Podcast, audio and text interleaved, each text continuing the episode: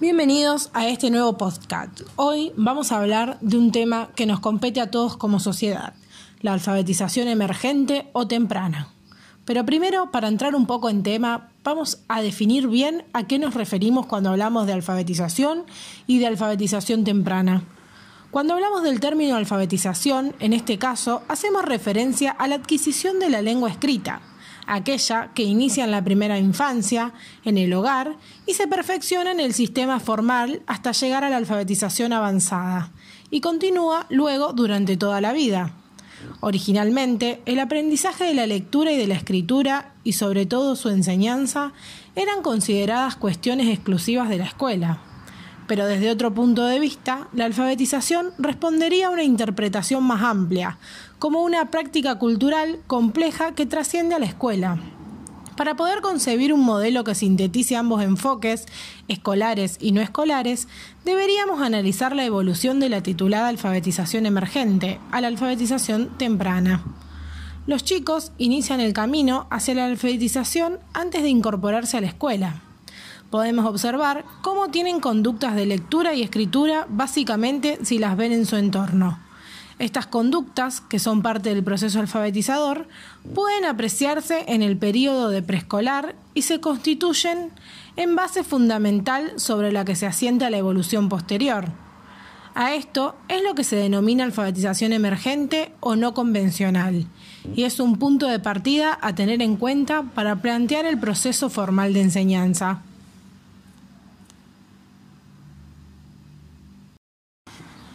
La pregunta ahora es, ¿qué dicen las investigaciones que se realizaron a lo largo del tiempo? La investigación sobre las primeras y precoces experiencias con el lenguaje escrito, que en un principio se informaron bajo el nombre de alfabetización emergente, parecían ratificar muchos de los argumentos del primer constructivismo. Finalmente, adoptó la concepción epistemológica de su más eximio representante, Piaget, y tuvo el mérito de combatir el autoritarismo en la relación docente-alumno, el disciplinamiento y otros rasgos del poder que caracterizaban a la pedagogía tradicional. En el ámbito pedagógico comenzó a discutirse el reduccionismo psicologista, que disociaba el aprendizaje de la enseñanza, disminuyendo el papel del maestro. Desde la sociología comenzó a prestársele creciente atención a la influencia que las variaciones sociales y culturales tendrían sobre el desarrollo, y surgieron las interpretaciones que en un comienzo consideraron el aprendizaje como un efecto automático de dichas influencias. Propiciar el aprendizaje como inversión en el medio social que ocurre en la educación informal o cósmica. Así, la educación informal sería privilegiada y entraría en competencia con la educación formal, intencional, sometida a fines que tiene lugar en la escuela.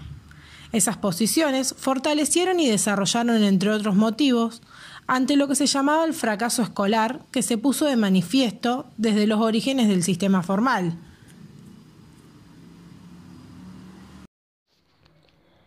Pero me imagino que se preguntarán, ¿Qué es este fracaso escolar y con qué lo asocian?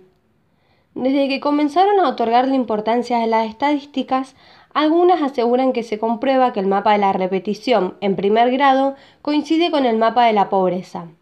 Pero algunas investigaciones más precisas descubren que las letras de dichas estadísticas se encuentran los efectos que han tenido en el desarrollo cultural de los niños, las variedades lingüísticas, la diversidad cultural, la falta o la deficiencia de alfabetización en los padres, además de la ausencia del ambiente de lectura y otras carencias materiales que se presentan sobre todo en las situaciones de extrema pobreza. Por otra parte, esta misma variable permite comprender la precariedad que han tenido las escuelas para conseguir que sus alumnos alcancen los mismos niveles de alfabetización que los del promedio ya sea por haber ejecutado los códigos del poder como su propia dinámica interna. En su evolución, la institución ha generado en sí misma su propia cultura, la cultura de la escuela, distanciada de su entorno con prejuicios y bajas expectativas con respecto a los niños considerados diferentes. El fracaso ya no se concibe como un hecho natural, irreversible, inherente o la capacidad intelectual de los alumnos que se distribuyen según la curva de Gauss, que rige para los hechos biológicos o las características irreversibles del sistema formal. El fracaso ha sido también una construcción social e histórica. En la escuela misma participó y en cuyo cambio sus actores pueden intervenir con su conciencia y con su voluntad. Todo esto cambió a principios del siglo XXI, que comienza con un gran clamor por la inclusión de los alumnos más numerosos que la escuela ha rechazado por causas sociales y culturales, contrariando los principios democráticos que le dieron origen de los proyectos emancipadores de la modernidad. Por esto, la equidad aparece como el objetivo más importante, asegurando en primer término que todos pueden tener éxito en la escuela, con una alfabetización garantizada. Ahora ustedes se preguntarán, ¿cómo favorece el tránsito en alfabetización temprana comenzada en el hogar a la alfabetización escolar?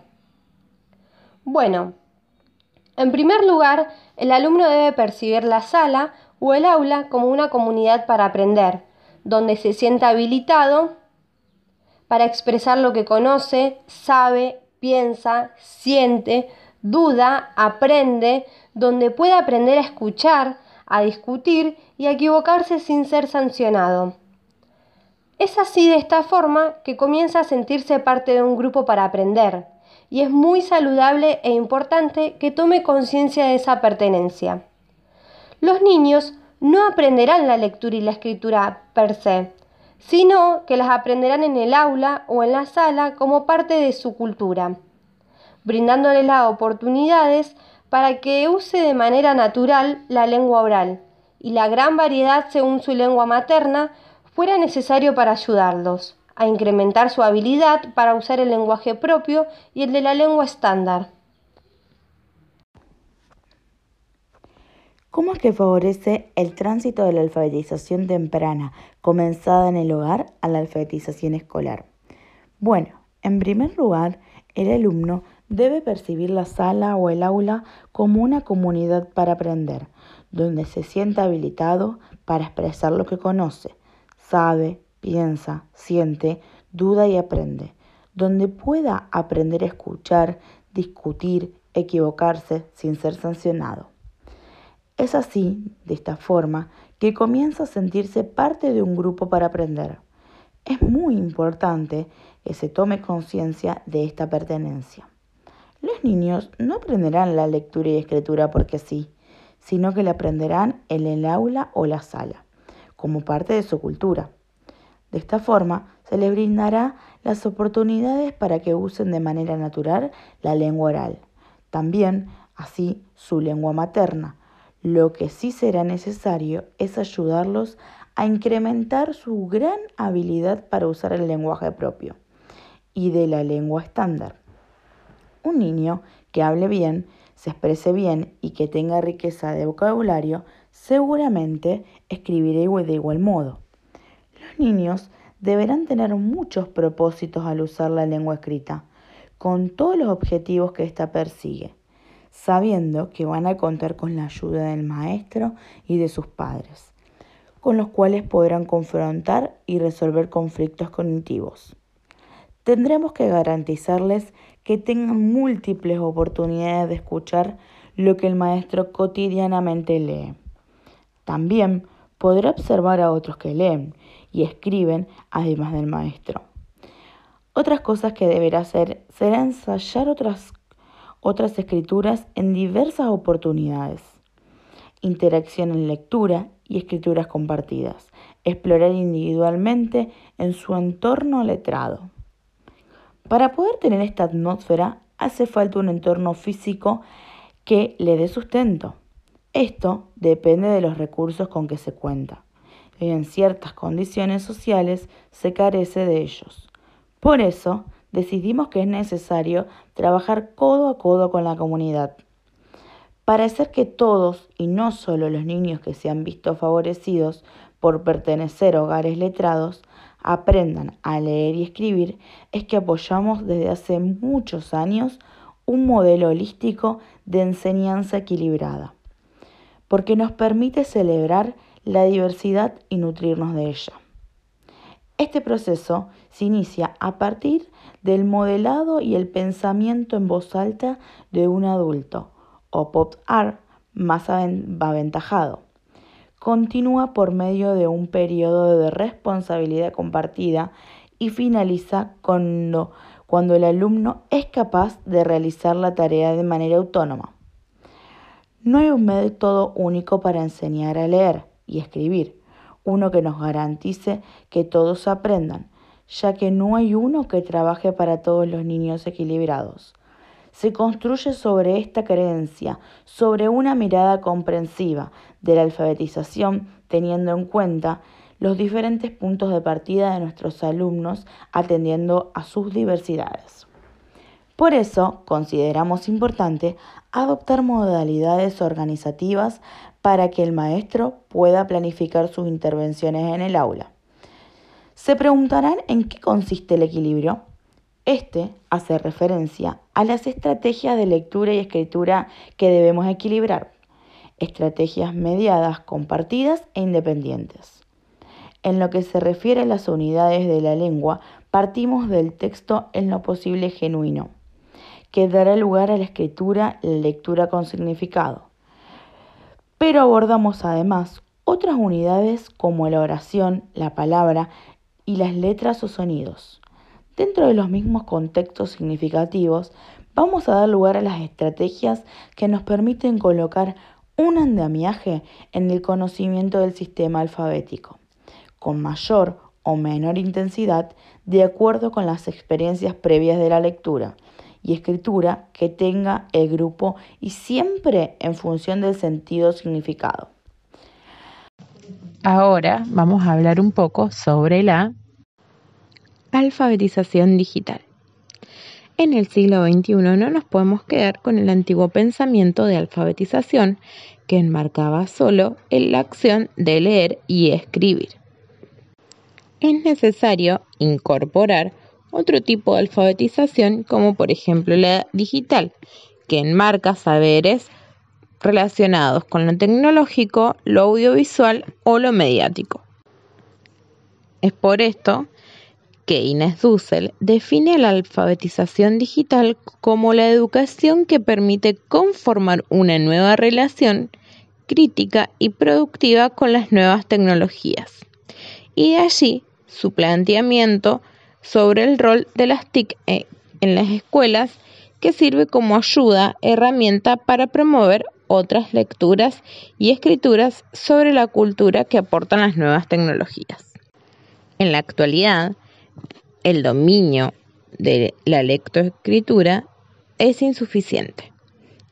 Aquellos ciudadanos que no estén cualificados intelectual e emocionalmente para el uso de las tecnologías de la información y la comunicación tendrán mayores posibilidades de ser marginados culturales.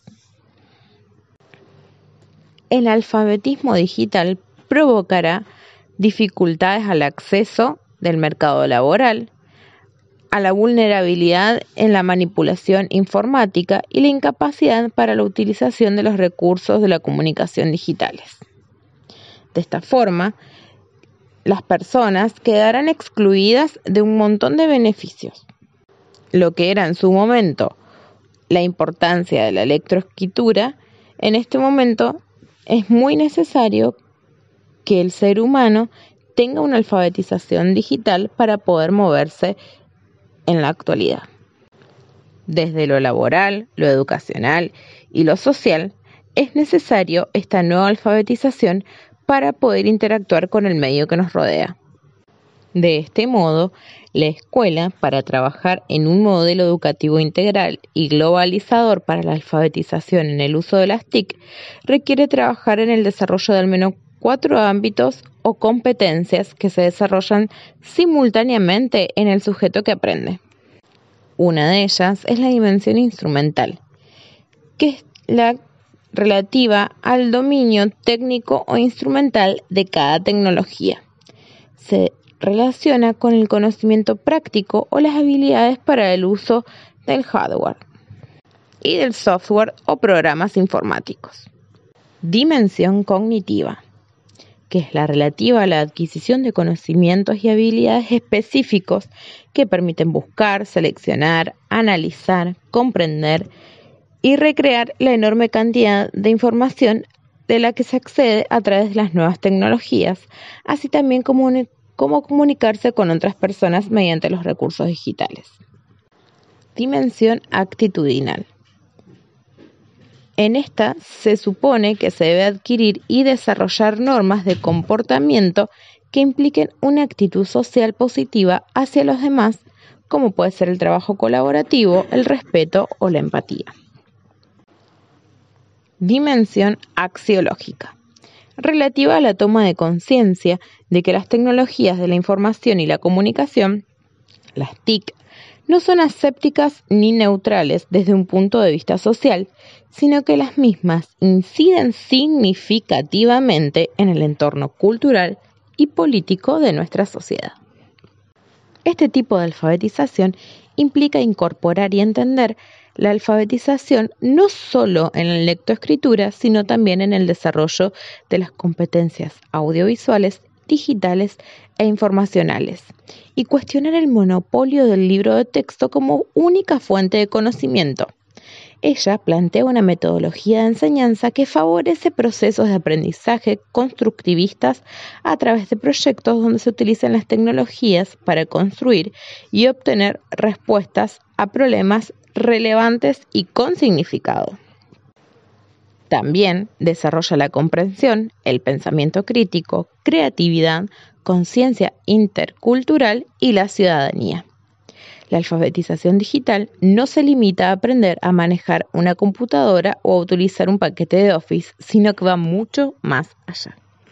Para ir cerrando con este podcast, creemos que es importante recalcar la importancia de que tanto familias como docentes acompañen el proceso de alfabetización de los niños de una manera enriquecedora, acompañándolos y ofreciéndoles los recursos necesarios para que cada día mejoren su aprendizaje. Este es un proceso que no sucederá del día a la noche, sino que es largo y complejo. Por eso es importante estar a disposición para ayudarlas. Y con esto concluimos. Muchas gracias por escucharnos.